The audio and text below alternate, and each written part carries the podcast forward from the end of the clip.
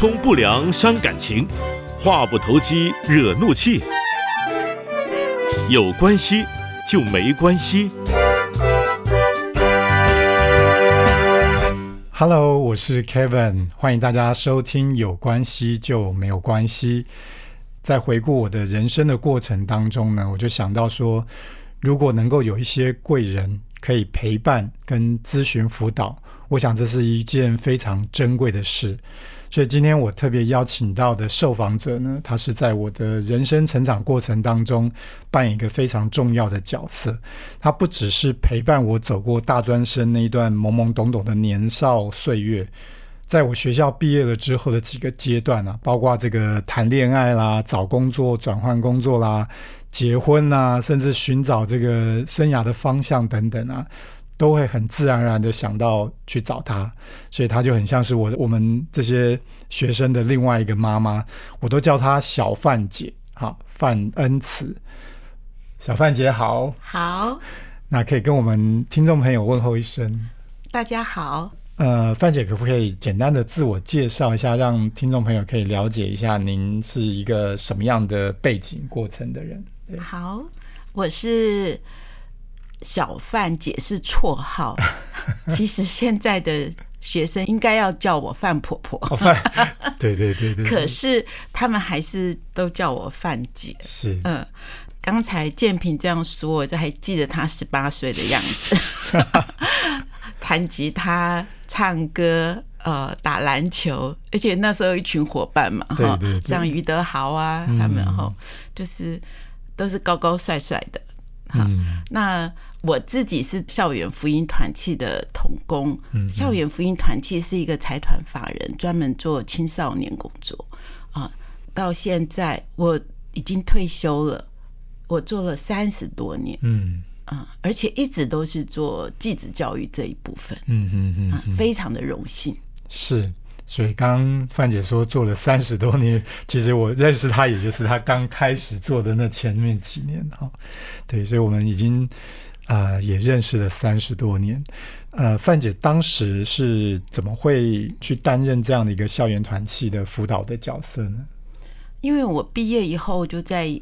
外面工作嘛，嗯，那个时候校园团契的童工就邀请我课后不是下班以后，嗯，去嗯、呃、小绿绿团契，嗯，小绿绿就是北一女，对不对？对对对，OK，那个，所以我是从业余的，嗯，然后参与，我就觉得生命实在太奇妙了，嗯，我们不管什么教育制度啊，好，可是看到那个。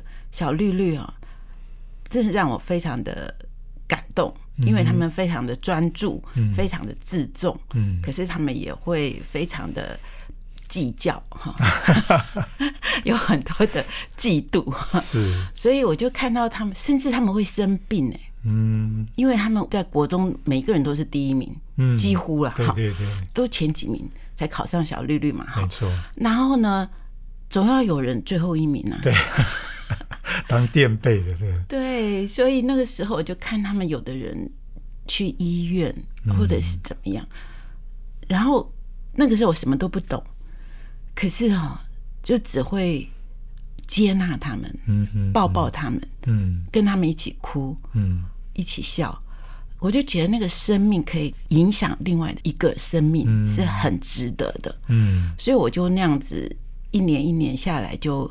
跨进了校园福音团契，嗯，就专门做这个学生工作啦，嗯嗯嗯嗯，对，真的可以想象说，那些本来应该在原本国中的时候都是全校前几名的哈，那个自己觉得自己是应该也觉得自己是非常优秀，可是来到这个小绿绿的这里面都是全校前几名，那到这边的时候，突然间应该会有。蛮大的一种挫折跟失落，嗯、就是对。那有些可能也不不敢或不想让家人知道，嗯。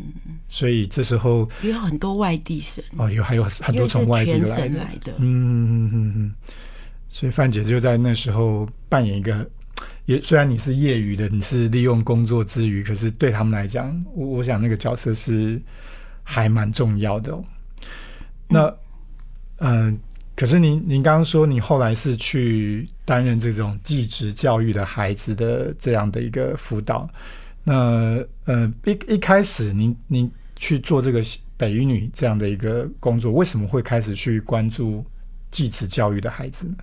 因为嗯、呃其实那个发生是有点同时，我有重叠四年，嗯就一方面做小绿绿的工作，另一方面呢，我也自愿做了记职啊，因为那时候校园福音团契人力的分配，哈，那好像没有人要选记职，嗯，因为我们的背景都不是记职，校园团契的童工啊，是，所以也很陌生。嗯嗯嗯嗯。那那时候我就觉得不应该是这样子的，嗯。所以我就很勇敢的选了记职。嗯。其实那个时候没有那么复杂，那个时候就很单纯，就是选五专。嗯嗯嗯嗯好，一九八五年，嗯，好，那个时候。我已经就在台北工专了，对对对，那个时候就开始研究，因为陌生嘛，嗯。就开始研究五专生、技职生。我就发现说，技职教育是我们国家的那个教育体系里面一个很庞大的嗯。一群人，嗯。嗯可是他们得到的资源是少的。嗯嗯嗯嗯。譬如说，我记得那时候我研究，呃，百分之七十的学生，就是那个继子教育的学生，是在所有学生的、呃百分之七十，嗯。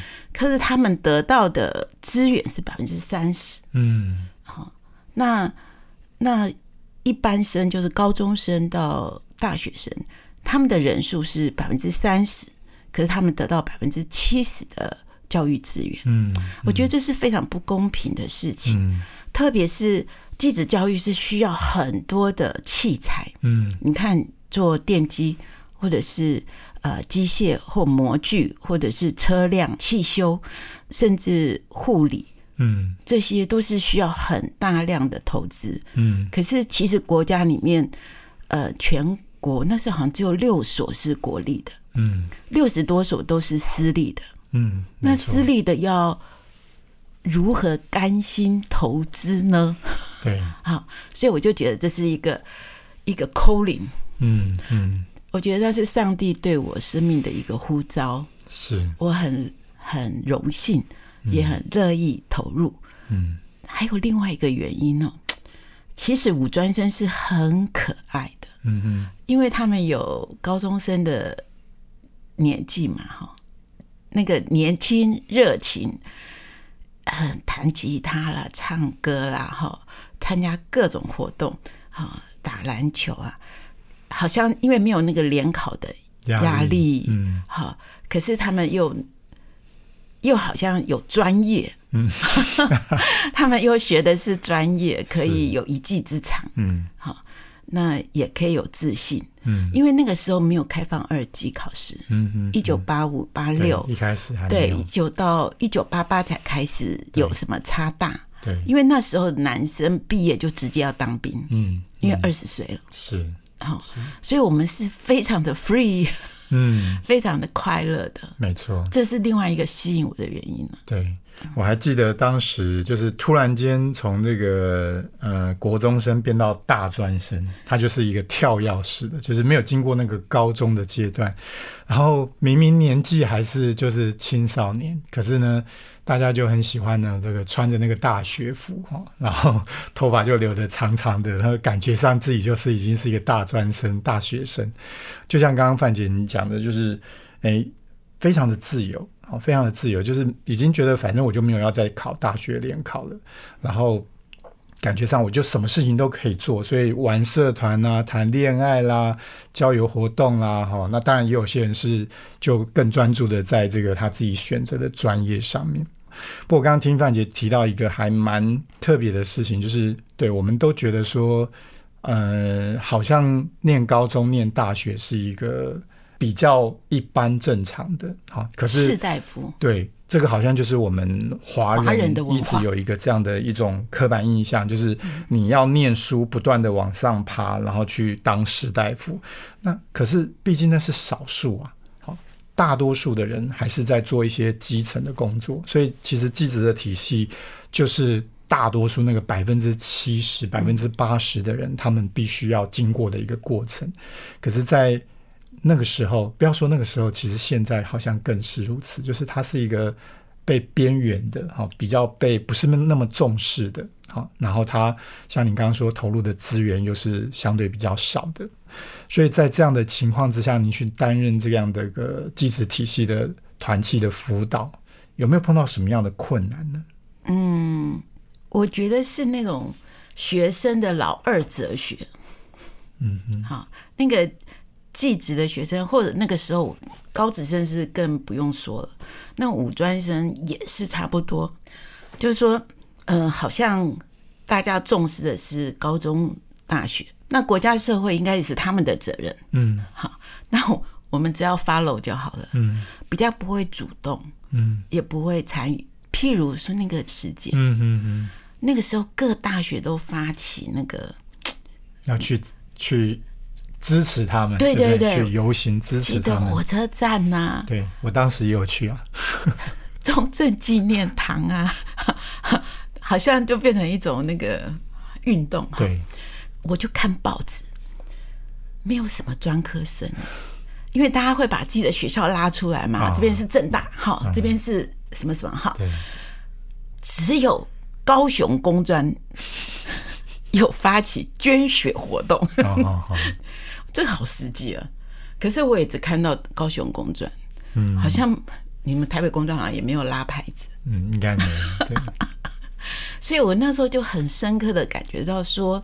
这一群学生的特质就是老二哲学，嗯哼，也不想做什么，嗯，主动去对社会啊，他们就是很本分的做自己会做的，把呃专业学好，嗯，所以这成为一个困难，嗯，要带团气，或者说我们说社团，要带起一个关心别人、普及的行动、传染力的，嗯，是很难的。是缺乏了一些比较主动积极的这种态度吗？我觉得思想观念吧，思想观念这个跟那个通识教育有关。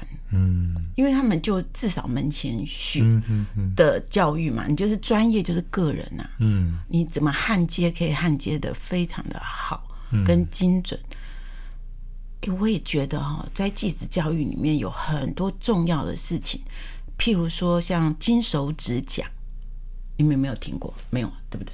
好，金手指讲是非常困难的。我看那个汽修科的要修这个汽车哈，嗯，要把拆解，嗯，要把它弄好，要比赛。他们是住在学校半年，嗯，都不能回家，这样子的专心的。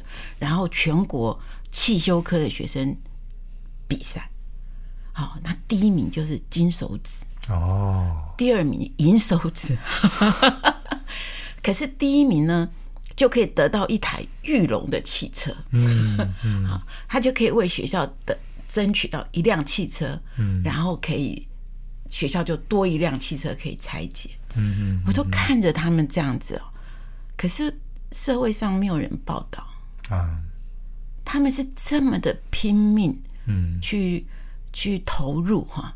可是社会上根本没有什么人知道，非这个体系的人啊，嗯嗯嗯嗯，因为感觉上呢就是传统上大家觉得那是黑手嘛，对不对？都是做一些这种比较工厂的这个部分，好像不是这种新闻媒体他会特别去注意关注的。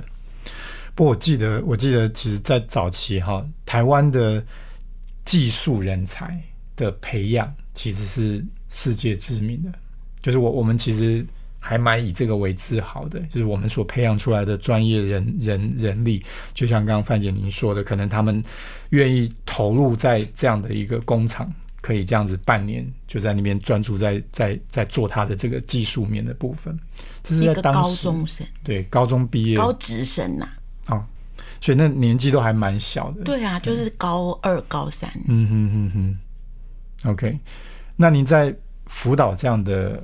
孩子这样的学生的时候，呃，你觉得需要比较花什么样的时间，或者是要怎么样去协助他们吗？我觉得，嗯，当然生命是需要陪伴的嘛。嗯就像我刚才刚开始受到小绿绿的影响，小绿绿也影响我很大。嗯怎么样尊重别人？好，怎么样相信每个人都有潜力？嗯好，因为我看他们就是非常有自信，嗯而且非常专注，特别是专注。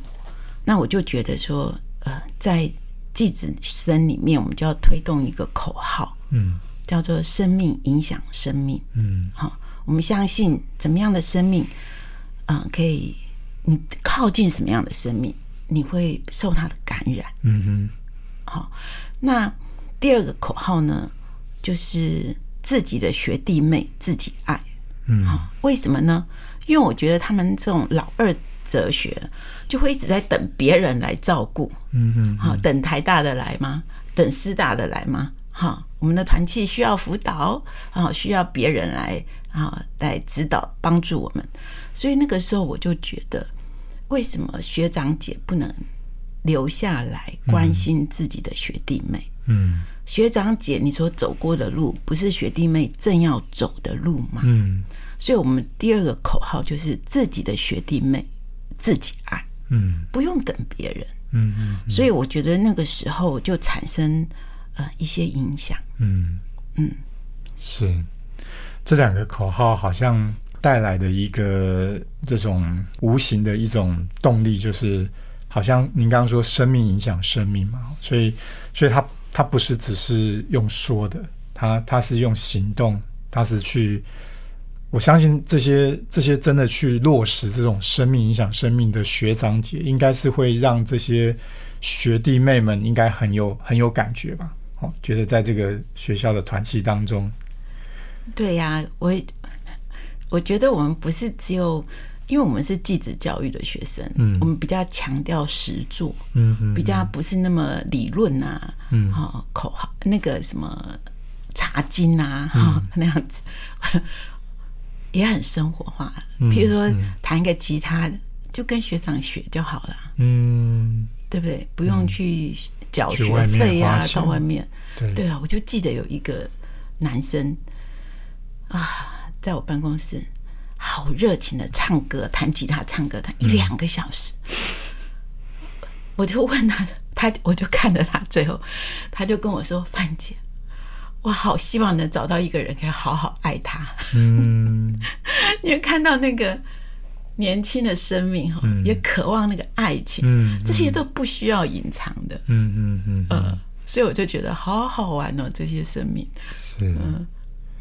那不晓得范姐在您这么多年的这个技技职的这样的一个关怀当中，你有没有碰到说好像有一些比较呃没有没有融入到您刚刚说的这样的一种氛围当中的，我不知道是我比较乐观还是怎么样，我都忘记了。都忘记了，就是 所以留下的都是成功的案例。不是因为最主要是我们是社团呐、嗯，你来是主动的啊、哦，不是勉强的，不是勉强的。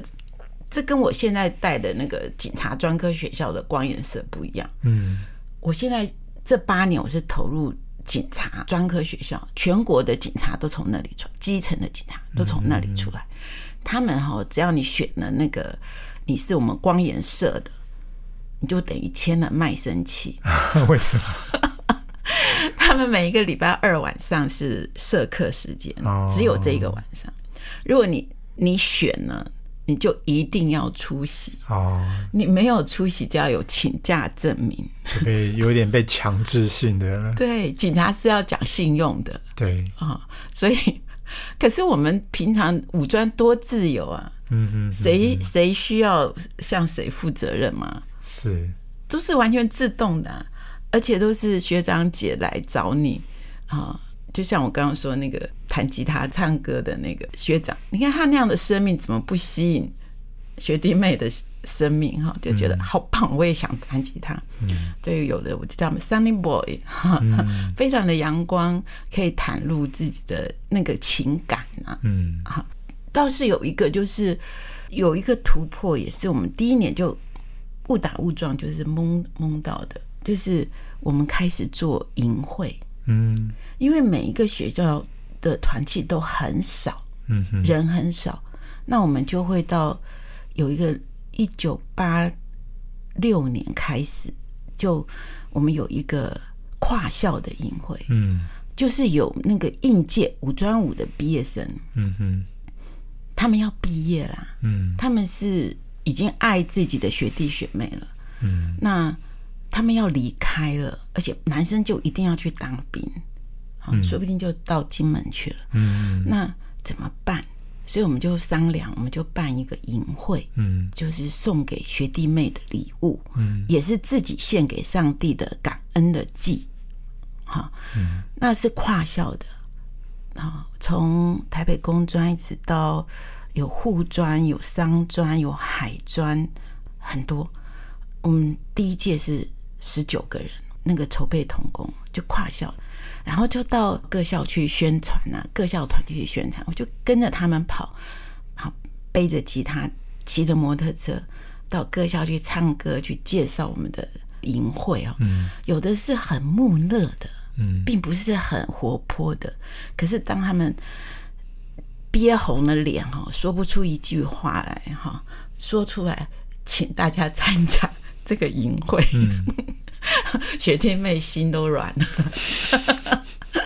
所以我记得很清楚，我们第一年，嗯、在新浦工专办这个营会就两百二十八个人。嗯嗯嗯那到我们那个时候是五天四夜，嗯到最后一天的晚上，我们就有一个传承。嗯所有的那个筹备童工，就是那十九个硬币生站在台上，点的蜡烛，嗯就呼唤那个四年级的，就是说：“哇，学弟妹要交给你们，嗯我们要走了。好，你们若愿意，你就上来。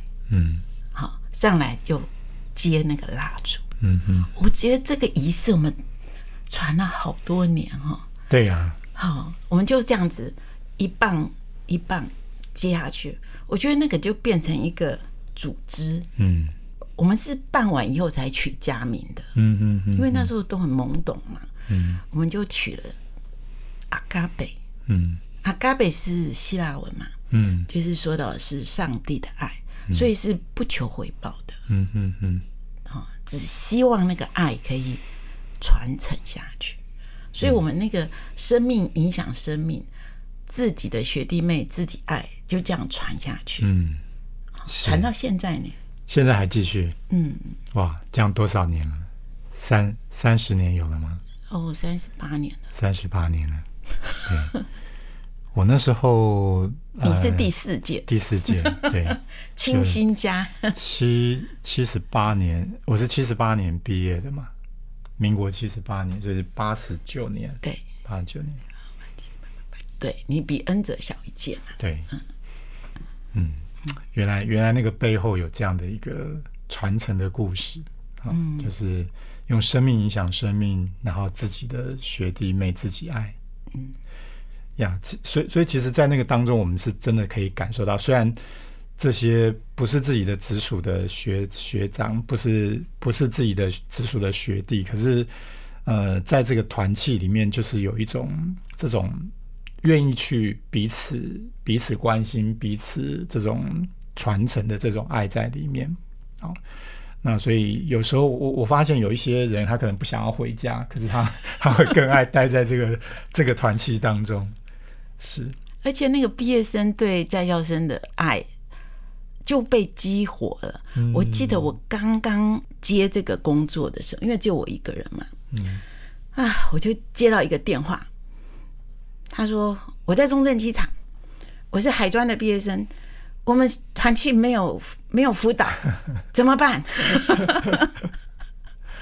是，好，他就他就我就说哦，好好好，我去我去，我就开始嗯、呃去海专团骑，嗯嗯，然后我就每个礼拜骑着我的五十 CC 摩托车，就到延平北路去。是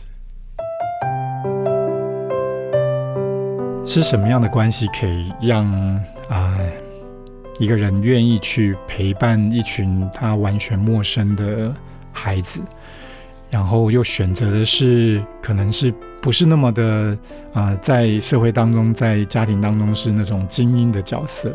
好，我想啊、今天范姐跟我们的分享里面，我想在她的这个呃这样的一个角色的扮演当中，她有一个使命感，她希望能够去陪伴这些孩子走过他在青少年的阶段，尤其是可以让他们呃透过这种生命影响生命，然后当他们呃是学弟妹的时候，会有一群这些呃很关心他们的这些学长姐，好、去爱他们，等到他们快要变成要毕业之前，他们也成为那个学长姐的角色，然后去爱他们的学弟妹哈。我想这个一届传承一届，到现在已经三十八年了哦，这真的是一件很不容易的事情。